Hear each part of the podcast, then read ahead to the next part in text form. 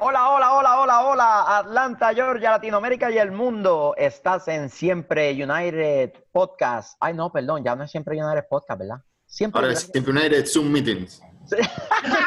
Siempre United Zoom. El único, la Champions League de los programas en español de Atlanta United. Digo que somos el único, ¿verdad? Este, y del fútbol en general, hoy vamos a estar hablando acerca de si se jugará o no el torneo, la MLS is back, nombre boludísimo que le pusieron al torneo, este, dado los casos de, COVID que están en ascenso en la nación americana, vamos a estar hablando. En varios clubes, en varios clubes. En todos lados vamos a estar hablando de, de los rumores que acercan a Ezequiel el mago barco a la Fiorentina de Italia. Vamos a estar hablando de un posible fichaje eh, de un juvenil paraguayo para Atlanta United, eh, entre otras cosas. Así que sin más preámbulos, ¡vámonos muchachos!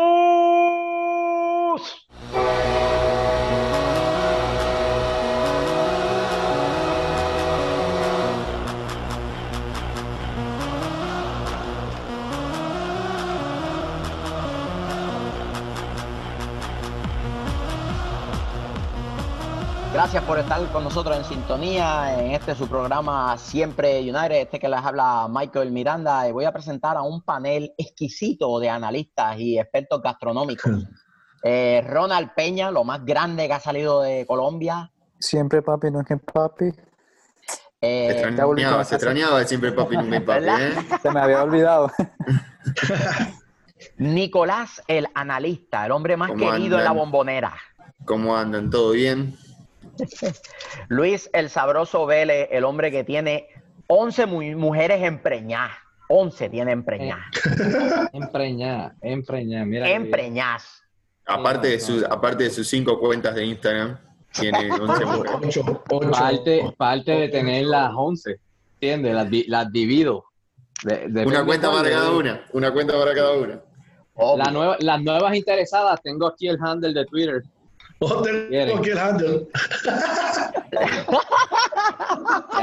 ya, salió eso. Ya salió lo mutealo. Producción, mutealo. y ese que acaba de meter la cuchara ahí, como ustedes todos saben, hombre que ha uh. fallado varias veces en rehabilitarse de su vulgaridad y su mente enferma. Como, su, como su nombre lo dice, Miguel. Buenas noches, mi gente linda. Un abrazo. Espero que estén todos bien.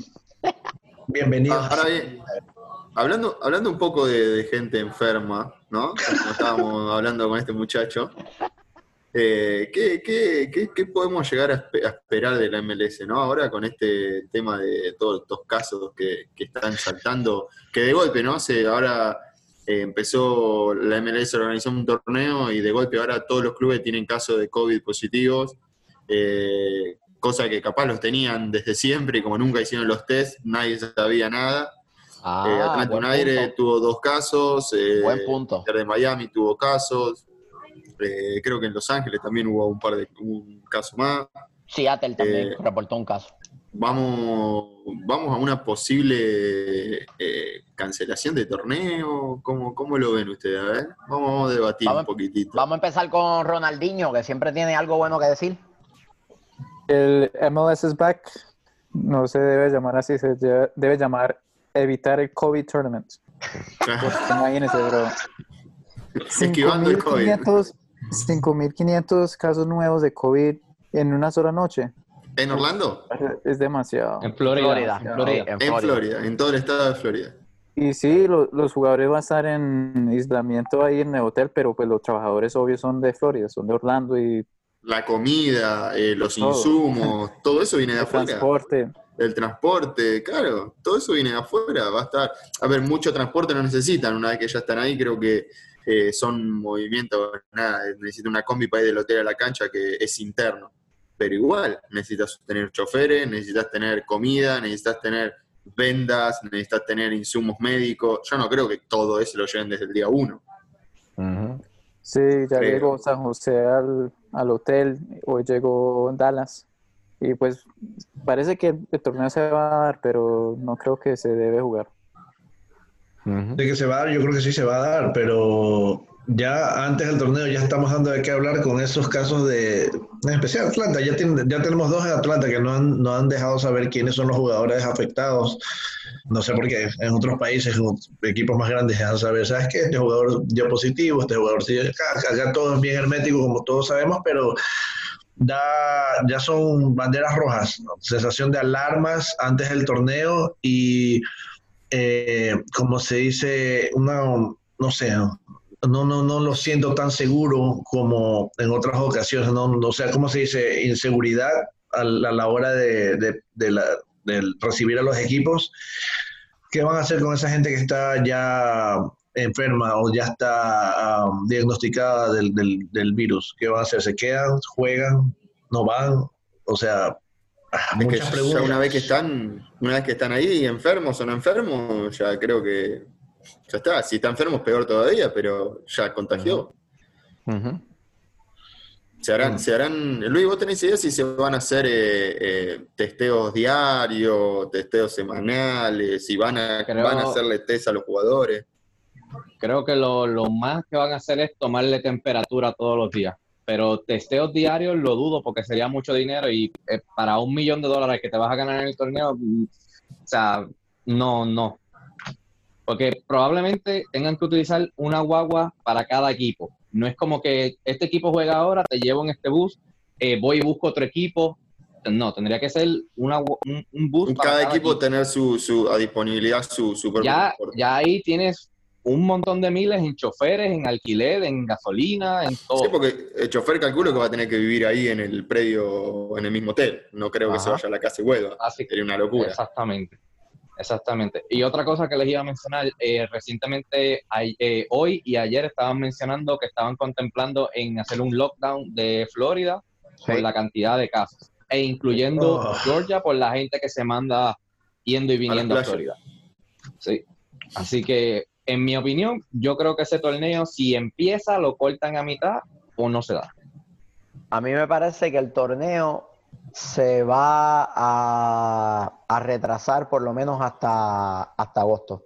Esa es la impresión que me da, que se va a retrasar. Van a intentar, porque ya montaron toda la infraestructura y pusieron en sobreaviso a todo el mundo, la inversión ya está hecha, así que creo que lo van a, lo van a tirar para atrás, muy probablemente agosto, porque Alemania está jugando, Inglaterra está jugando, el líder coronó campeón en estos días, que ganó su partido.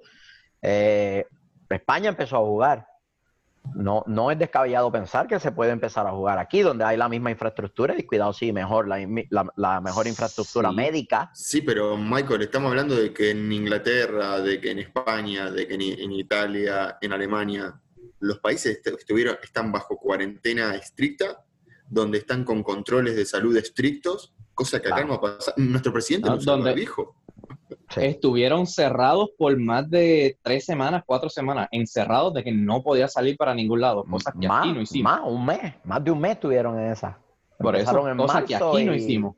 Acá no hubo, acá no hubo restricciones, acá no hubo freno, acá no se ha controlado, eh, se ha priorizado otras cosas, eh, lo mismo que por, por, lo que la MLS va a realizar el campeonato este. El money, el money. Yo creo que si estamos teniendo, si estamos teniendo eh, ya después de ya tres meses de esta situación, desde el día uno, eh, ya estamos de vuelta otra vez con la gente yendo a la playa a disfrutar del fin de semana y tenemos 5.000 casos en un día, en un día de, COVID en, Florida, eh, no hay garantías. No hay garantías. esa es la palabra que estaba cuando Los jugadores pidieron eso, pidieron garantías, cosa que no se van a poder dar. Y fue un jugador de Atlanta, perdóname Luis, fue un jugador de Atlanta el que dijo que no estaba de acuerdo con todo esto que se está haciendo, que es Jess Larentowicz, que el tipo tiene muchísima sabiduría, dijo, esto es una mala idea. Conoce a la MLS hace muchos años. Claro, dijo, esto es una mala idea, no hay garantías para nosotros y encima nos quieren a poner a jugar en condiciones sumamente atropelladas, sin ningún protocolo establecido de nada, porque... Básicamente van a ser presos, literal, porque es del estadio al, hotel y del hotel al estadio, no pueden salir para más ningún lado. Presos que juegan al fútbol cada tres días. Sí, la verdad que no, no, no es muy, a ver, nosotros que trabajamos todos los días no, no es algo muy, muy complicado de hacer, pero para un juego de fútbol que eh, entrena todos los días, tiene restricciones, se tiene que cuidar con muchas otras cosas, porque yo creo que vos, Miguelito, te de comer un asadito los fines de semana, todos los, todos los fines de semana.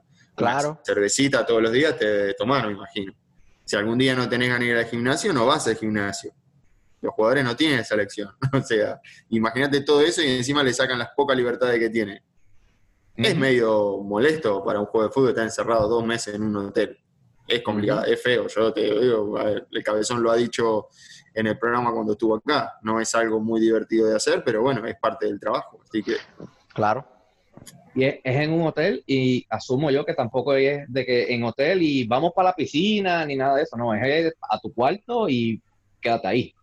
Porque no, es que te vayas a confraternizar con los demás jugadores de los otros equipos, nada, porque no sabes quién tiene y quién no. No, por ejemplo, claro, claro. Por ejemplo, en una, en una Copa del Mundo, en un Mundial, eh, em, Leandro tuvo la posibilidad de ir a un Mundial como sparring, eh, que es, es eh, la selección argentina viaja con su equipo de 23 jugadores para competir en, la, Copa del Mundo y lleva aparte otros 22 jugadores, que normalmente es el sub-20, para usarlos para entrenar porque hay jugadores que a veces no están no están, necesitan tiempo de recuperación o lo que sea, tienen lesiones o no los quieren cargar o lo que sea, y no entrenan eh, porque, hacen otro tipo de trabajos específicos eh, y utilizan a los más jóvenes. Entonces, él tuvo la posibilidad de, viajar con la selección argentina en el Mundial de Sudáfrica eh, y él me, ha comentado que hay, hay, días libres en que los jugadores llegan a estar tan, tan agobiados de estar encerrados como en una villa olímpica en los Juegos Olímpicos, eh, que necesitan salir. Se van a recorrer un shopping, se van a caminar a algún lugar, se lo llevan a cenar a algún lado. Estas posibilidades no van a estar acá. o sea, acá va a ser encerradito, cada uno en su cuarto, del, del fiel a la pieza y de la pieza al fiel para jugar o entrenar y nada más. Eh, y es del largo de un, de un campeonato mundial. El torneo es así de largo igual. Dos meses, dos meses. Dos meses. Entonces, las garantías que pidió Chef, que pidió la, comisión de, de, fútbol, de, jugadores de fútbol de acá de la MLS, eh, no, yo creo que no existen garantías en cuanto a esto. Eh, es muy difícil, muy difícil. Yo, creo que la asociación de jugadores se va a meter la asociación de jugadores le va a pedir a la MLS que haya unas garantías mínimas. La MLS se va a ver la imposibilidad de poder hacerlo a tiempo y van a aplazar el comienzo del torneo por lo menos un mes. Porque si la asociación de jugadores se para en la de ellos y dice nadie va a jugar, no podemos, no vamos a exponer a nuestros jugadores y eventualmente a sus familias a contaminarse, así que no jugamos, a menos ¿Ustedes Creen, ¿Ustedes creen que se va a jugar a futuro si lo suspenden? Porque estamos hablando de que este torneo es para ganar partidos y después cuando termine este torneo continuar con la liga regular, con todos estos partidos jugados y contando todos estos partidos como, fase regular, digamos, del torneo. Yo creo que si este torneo no se juega, ya estamos hablando de que en, agosto, octubre, casi noviembre, ya no te queda margen para poder continuar jugando. Entonces, me parece que la MLS, si, si, decide dar marcha atrás con este torneo, cosa que no creo que pase, porque me parece que no van a, no van a dar marcha atrás, van a hacer todo lo que esté a su alcance para poder jugar este campeonato. Eh, si llegan a dar marcha atrás con esto, no vamos a tener fútbol hasta la temporada que viene. ¿eh? Digo, aplazarlo un mes no es descabellado pensar que podría pasar. O otra cosa, otra cosa que puede, que puede pasar es que cambien la sede. Que jueguen en un complejo de una de las academias de la MLS. Por ejemplo, el Real Salt Lake tiene un complejo que tiene como, como 10 canchas de fútbol en las montañas de, Utah. Eso podría ser una posibilidad, cambiar la sede a un estado que tenga menos casos. Está bien, pero ¿es redituable para la MLS? Mover, mover toda la infraestructura, todo lo que ya han hecho allá, porque se supone que el torneo comience ya en la semana que viene. No, la infraestructura está allí ellos no mueven la infraestructura. No, no, no, no. sí, no, no. Estamos hablando, estamos hablando hoteles. La logística, me refiero a la logística hoteles, de, mover hoteles, los 26 equipos, la televisación, todo lo que sea, todo lo que sea de gente allegada, árbitros, jueces de línea, cuartos árbitros, Por eso es eh, que, le digo médicos. que, que de la única manera que eso podría pasar es si la asociación de jugadores se, se para en su firme, en su posición y dicen, aquí no hay garantías para nuestros miembros, o aplazan esto o lo mueven a un lugar donde haya mejores, mejores condiciones, porque el complejo de Disney es, es lindo, pero no es apto para una competición profesional. El Disney World Trade Center.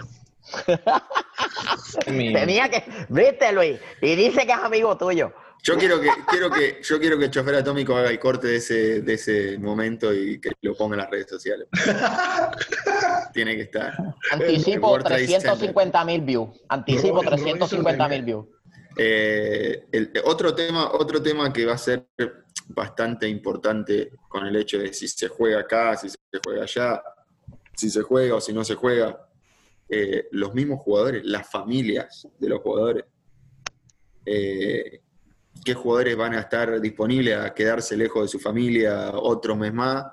Porque, por ejemplo, yo creo que San José Earthquakes, si el torneo se aplaza un mes, ¿qué van a hacer? Van a volver a San José para después volver a ir a Salt Lake, para después volver a ir a... No, Así es. yo no lo veo muy viable, lo, lo veo que es, es mucho, mucho costo para la ganancia que van a obtener. Y hay, esto hay es un equipos negocio. que lo tienen, hay equipos que lo tienen peor. Eh, por ejemplo, Red Bull y New York City no van a poder volver a sus hogares hasta por lo menos dos semanas después, porque Claro. ya el gobernador de. Nueva York, New Jersey y Connecticut le prohibió el vuelo a los que vengan de Florida a Nueva, a allá, al área norte. Bueno, capaz que, capaz que ahí en el caso de que sea el plantel que está viajando a jugar, capaz que hacen alguna excepción, ¿viste? pueden llegar a, a darlo, pero como decís vos, si tienen suspendido ya todo vuelo, pasa a ser eh, eh, Le devolvieron otro, la moneda. otro problema más. Florida Claro, hizo ser- lo mismo. Florida hizo lo mismo cuando empezó en Nueva York. ya, Le prohibió el vuelo a, a los de Nueva York. Sí, eso es así. Este, bueno, vamos a tener que, lamentablemente, para poder tener la, la verdad y la, de- la definición de esto, vamos a tener que esperar hasta los primeros días de julio, que es cuando va a comenzar el campeonato. Buen provecho, Miguel. Eh, vamos a tener que esperar hasta que empiece los primeros días de julio, que arranque el campeonato. Hay partidos interesantes, la verdad, yo quiero que el torneo se juegue. Me encantaría que la MLS pueda dar las garantías que, eh, que están pidiendo los jugadores, los clubes, la gente, lo- toda la gente alrededor de este, de este acontecimiento que se está dando ahí en Orlando. Eh, que mejore la cosa en Florida y que se pueda jugar esto porque necesitamos ver fútbol. O sea, no sé ustedes muchachos, pero necesito empezar ver fútbol. Ya con el fútbol inglés no me alcanza, ¿me entendés? Bien que empiece el fútbol, pero que por favor tomen las cartas en el asunto de lo que Sí. en cuanto en cuanto a seguridad, de higiene y de, y de seguridad de los jugadores, de la infraestructura, o sea, todo, todo, todo, todo tiene que estar compaginado para que este torneo sea el inicio de lo que sea la reactivación del fútbol en Estados Unidos, eh, en, el hemisferio norte. Pero ah, fuera de eso, no sé, no sé, no lo veo tan seguro. Ojalá que, me equivoque, porque sí, yo también me, uno a ti y a la lista. Yo muero por el fútbol. Cualquier, creo que me voy a ver todos los partidos. Todos los partidos me los voy a ver. Pero hay que, hay que, hay que buscar esas seguridades. Es muy importante. ¿Qué te parece, Ron? ¿Se jugará o no se jugará? Eh, sí, se juega por las razones que ya está en la inversión y no creo que van a mover la sede porque pues eso lo, lo hubieran hecho de un principio. Si, si Real Salt Lake era una mejor opción, ¿por qué no lo hicieron en, Real en, Salt Lake City? O sea, Disney tiene la, pues ya cuadraron la logística, tiene todos los hoteles, los, las canchas de fútbol, todo pues ya está. Disney también reabre sus parques ahora en- a, a principios de julio. Ahí, Esa sí. es otra. Sea, Esa es otra. ahí No, sí no van a tener contacto. Ahí sí que se va a infectar medio mundo. Ujú. Esa es otra. Eh, yo, yo pienso que con- por ser un tema de, de salubridad pública y viendo cómo están las cosas, recuerden que cuando la MLS empezó a planear todo esto, los casos de COVID ya estaban ya venían bajando. Y en el, en el, en el, en el paso en el que lo empezaron a abrir, fue que empezaron a subir los casos nuevamente. la MLS contemplaba que el, la, el descenso de casos iba a continuar y no fue así. Todas las epidemias tienen segundas y terceras este, oleadas que le llaman. Y pues, es que tristemente, Nico, Nico dijo algo muy cierto. No sé si fue en este episodio, hace dos episodios atrás, dijo algo muy cierto que, sigue resonando en mi cabeza y es que vamos a tener que aprender a vivir con esto porque esto parece que vino para quedarse. Sí, sí, ese es el, ese es el gran problema con esto. Ahora bien, eh, saliendo un poco de lo que es la parte eh, salud de, lo que iba a ser esto, eh, la MLS le permitió a los equipos realizar dos incorporaciones para este torneo. Eh, bueno, ya todos sabemos, Inter de Miami hizo, se, hizo de dos ex Atlanta United. Eh, fichó, bueno, fichó a Leandro y fichó a Break ¡Oh! ¿Quién es ese? El mejor centrista de la MLS. Vamos a ver ahora cómo queda después de, que le arreglen la rodilla, pero bueno. Lo escucharon aquí, en Siempre United. está confirmado lo de Brexit, lo de está confirmado. Sí, sí, sí, sí. Confirmado ya. Confirmado lo de Brexit. Eh, creo que llega como, bueno, creo no, llega como eh, agente libre, porque Atlanta decidió no renovarle. Este, el jugador favorito de Nico, dicho sea de paso, el jugador favorito de Nico. Ya, eh, ya nos jodimos, ya nos jodimos, ya perdimos a Nico. El hermano y el, y el mejor centrista. el mejor centrista de, MLS. Ya, es de Inter Miami, Nico, de ahora en adelante, es de Inter Miami. Este, y, y, Atlanta está, Atlanta también está trabajando ya desde las oficinas. así mismo, así mismo, tiembla train, tiembla train. Está trabajando, está trabajando, eh, se habla de un posible fichaje de entrada y se habla de un posible fichaje de salida. Eh, se habla, hay rumores, hay rumores. Eh, siempre Miami. Siempre Miami, sí. No, no, de ti, de ti sí ya lo esperaba. Aunque Ay, no... bendito, de, de, Miguel no me extraña Miguel, nada. Miguel es hincha del fútbol mundial, o sea, Miguel es hincha de todo es hincha, de todos los equipos que existen en el universo. Todos. Él, él va a todo. Eh, le hago a todo. Yo le hago a todo, papá. Como dice el viejo y conocido refrán.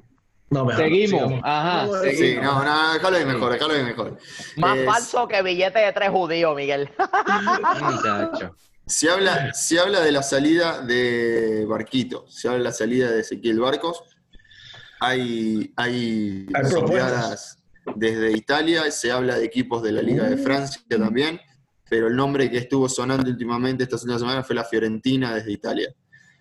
Muy bien. Eh, esto ya lo vivimos antes, ¿no? Con Miguelito, con Miguelito Almirón, ya lo vimos desde antes, eh, arranca como rumores, que los rumores en Atlanta duran un año, más o menos, eh, y finalmente lo de Miguelito terminó concretándose, creo que fueron 3, 4 meses que se estuvo hablando de que se iba, no se iba, de que el Newcastle, del Arsenal, de...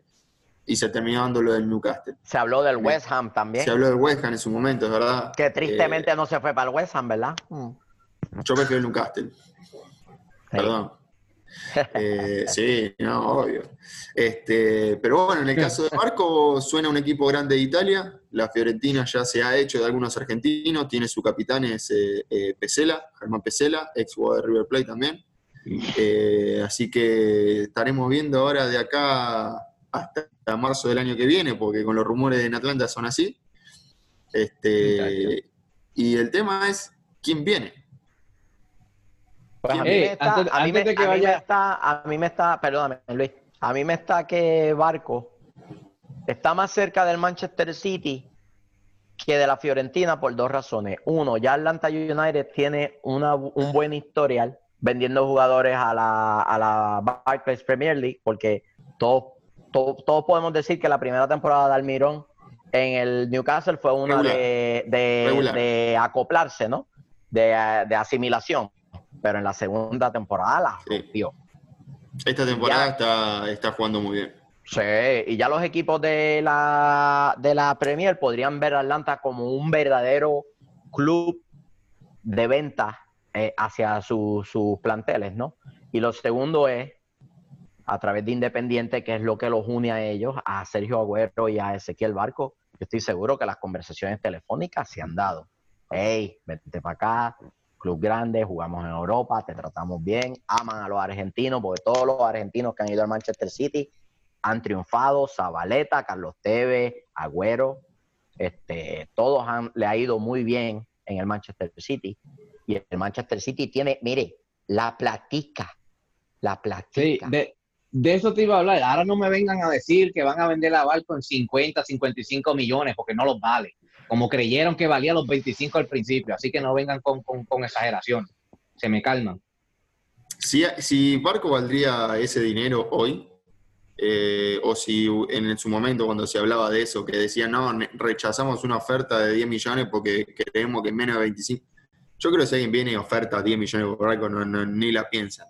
Eh, o sea, lo han pagado menos de eso, eh, lo han pagado más de eso y, yo creo que el, el, rédito que le van a poder sacar no, no, va a ser, no va a ser el 100% como ellos pretenden, que si lo pagan 10 lo quieren vender 20. No creo que eso pueda pasar.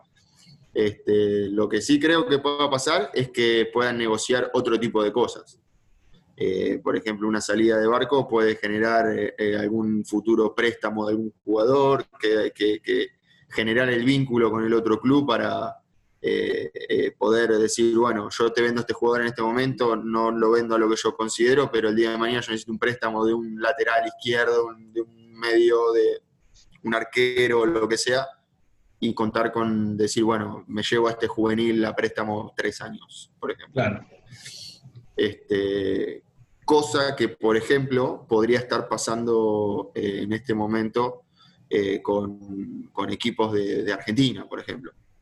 Eh, se genera el vínculo con River Plate por el Piti Martínez, queda el, contacto y, posiblemente pueda llegar a haber un nuevo préstamo de algún otro jugador, por ejemplo. Un ejemplo, ¿no? No, hay nada confirmado. Eh, así que me parece más que es una cuestión de, generar el vínculo que, en sí, obviamente no lo van a vender a menos de lo que lo compraron, pero me parece más que una cuestión de generar el vínculo, como hablaba Michael antes, que, en sí eh, decir, bueno, yo quiero vender, quiero vender, porque no, no, es una liga que vende jugadores, eh, la MLS. Claro.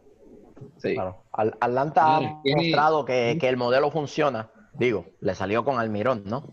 Este, y no es descabellado pensar que a través de barcos se podría crear algún tipo de, lo que dice Nico, algún tipo de colaboración entre los clubes, ¿no? Y, no es descabellado pensar que Atlanta puede incluir una cláusula diciendo, bueno, él se va para allá por qué sé yo. Por lo mismo que lo compré, 16 o 15, no me acuerdo ahora cuál fue. Por ahí en ese... Creo que fueron 14. El 14.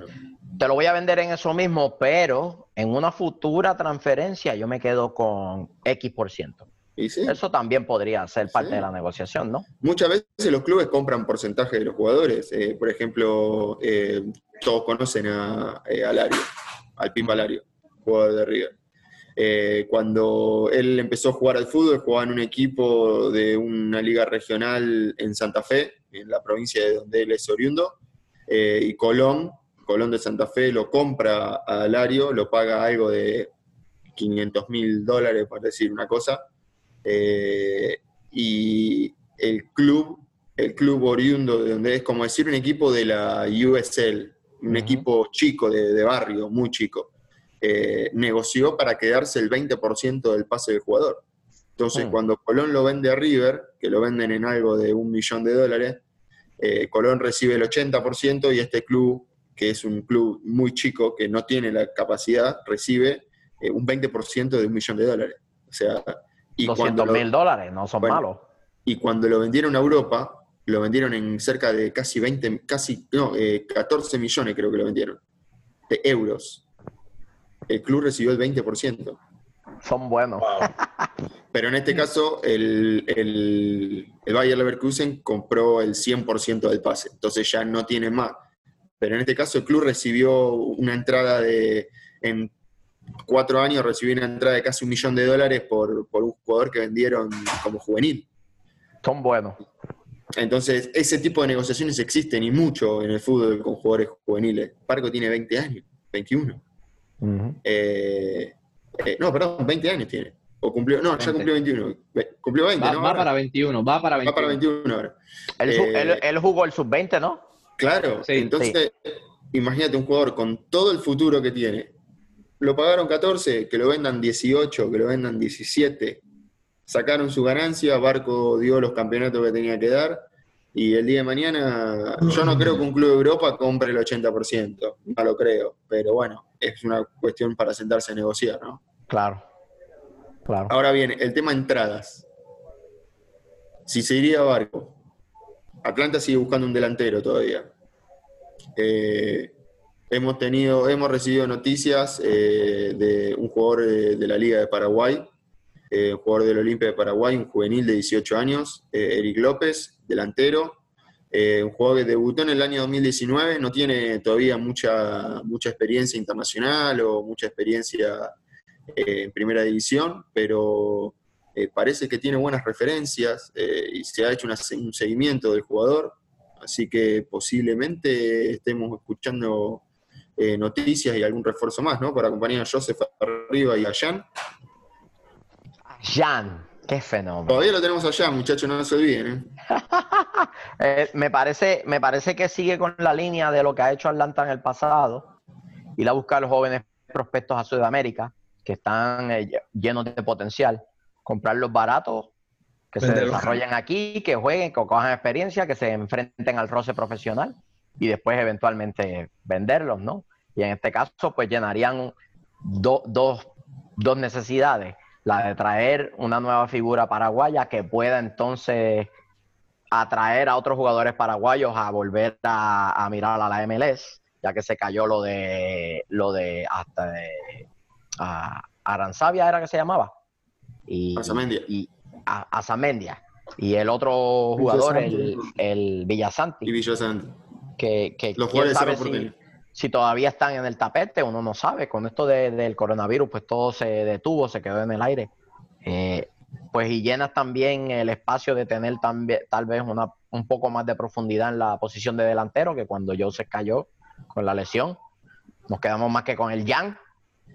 Y, Mm. y- y eso es, es, no sé, pero es una propuesta que a mí me llena mucho de, de miedo, porque ¿quién juega de delantero? Emerson. No, no tienes otro delantero, saliste de Villalba. Yo creo que Piti es la única opción que tenemos y que Barco haga el trabajo de Piti. Es la única opción que tenemos. Pero bueno, va- vamos, eh, vamos a tener que, que- que ver a ver qué arma ahí el Mister, porque... eh, Bueno, sin- está Roseto también. Sí, pero Roseto no, no lo veo yo, Roseto, como nueve.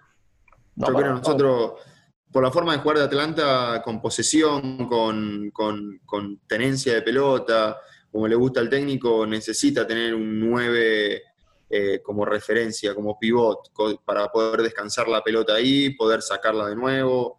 Eh, eh, a lo que me trato, a lo que trato de decir es que necesita un jugador que le pueda dar la pausa y el tiempo para que los volantes puedan moverse, para que los carrileros puedan pasar, para que los extremos puedan atacar. ¿Cómo- Yo cómo creo que llama el Roseto es un jugador más dinámico. Claro, El yo creo que que es más tenemos, dinámico. este, Mu- Mur- Murray, ¿eh? ¿qué se llama el velocista? Este? Mulroney, Mulroney. Murray. Eh. Murray, qué fenómeno eres. Siempre la Estaba hace, preguntándote. ah. Murray. No puede Estaba ser preguntando si tenía que no lo el sabía. programa. Mulroney, ¿Cómo puede ser que lo tengamos en el todavía? Mulroney. No se sabe los nombres de los jugadores. Mamita. Apague y vámonos. Han, creo pa- que sí. han pasado cuánto, tres meses ya. No. ¿Te acordás, no? Que la pelota es redonda, Yo se juega con que, los pies. yo pensé que se había ido a, ¿Y qué pensé que se había ido a las Olimpiadas a coger 100 con vallas. Pues ponte ahí, ponte, mira, en el celular, te pones jugadores de Atlanta United y tienes los nombres ahí para que no digas Murray cuando se llama Mulroney. Igual, eh, ya cariño. que estamos, ya que estamos tocando el tema de Murroni, ya que estamos tocando el tema de Murroni, yo recuerdo los partidos que jugó eh, acá en Atlanta. Eh, Cogió rápido. Yo te digo que tiene, cometió va- varios errores tácticos, ¿sí? errores en pases, eh, eh, malas decisiones, pero a mí me gustó lo que vi. ¿eh? Yo creo que con un poco de trabajo ese pibe puede llegar a, puede llegar a Una medallita algo. de oro en las Olimpiadas. Sí. A mí me gusta algo de los técnicos, que tiene oficio. Tiene tiene desgaste, corre, corre. No tiene, no tiene problema en ensuciarse las manos. Sí, sí, sí. sí. Tiene, Llevo- tiene lo que llevo diciendo desde que empezamos a hablar de él. ¿Qué? Lo que llevo corre. diciendo desde que empezamos a hablar de él, pero pues ajá. Sí, es que la única referencia que, te- que teníamos era esa, que era rápido y que tiene buen recor- eh, tiene mucho despliegue. No, pero cuando yo digo oficio, no digo que corre mucho, sino que está dispuesto a lo que dice Nico, que está dispuesto sí, a sí, sacrificarse. Sí. Está dispuesto a sacrificarse, que Gressel no tenía eso. Vamos a tener que esperar ahora a ver qué pasa con, con lo, de, con lo de Barco. Vamos a tener que ver qué pasa ahora con, con lo de López. Eh, Miguel, eres un puto, ¿viste? y vamos, y vamos a tener que vamos a tener que esperar a ver qué es lo que pasa con la resolución de la MLS. Eh, la semana que viene vamos a estar eh, eh, haciendo el programa ya creo con, con el inicio y ya más cerca de pu- pudiendo hablar de eh, qué formaciones vamos a estar esperando de Atlanta, qué, qué planteos, eh, cómo llega eh, cada jugador a- al torneo. Eh, y vamos a analizar un poquitito la primera fecha, a ver qué cruce vamos a tener, ya que tuvimos, eh, ya que tenemos el fixture. Este, así que por hoy creo que. Oh, el eh, fixture. así que por hoy, eh, esto es lo que, lo que tenemos. eh, y vamos a estar trabajando la- para la semana que viene para poder eh, dar más información, como siempre hacemos acá en Siempre United, con este panel de lujo que tengo todo acá alrededor mío. Recuerden, pueden seguirnos en nuestras redes a cada uno, nos pueden consultar, Ah, Aquí nos pueden handle, ¿no? consultar, nos pueden Aquí decir lo que quieran. aquí. Todo el contenido de Siempre United lo pueden Secretario, ver en YouTube, Twitter, secretario. Instagram. Póngamele ¿Anotaste ahí? 200 pesos de multa al travieso por estar haciendo boberías ahí con el handle.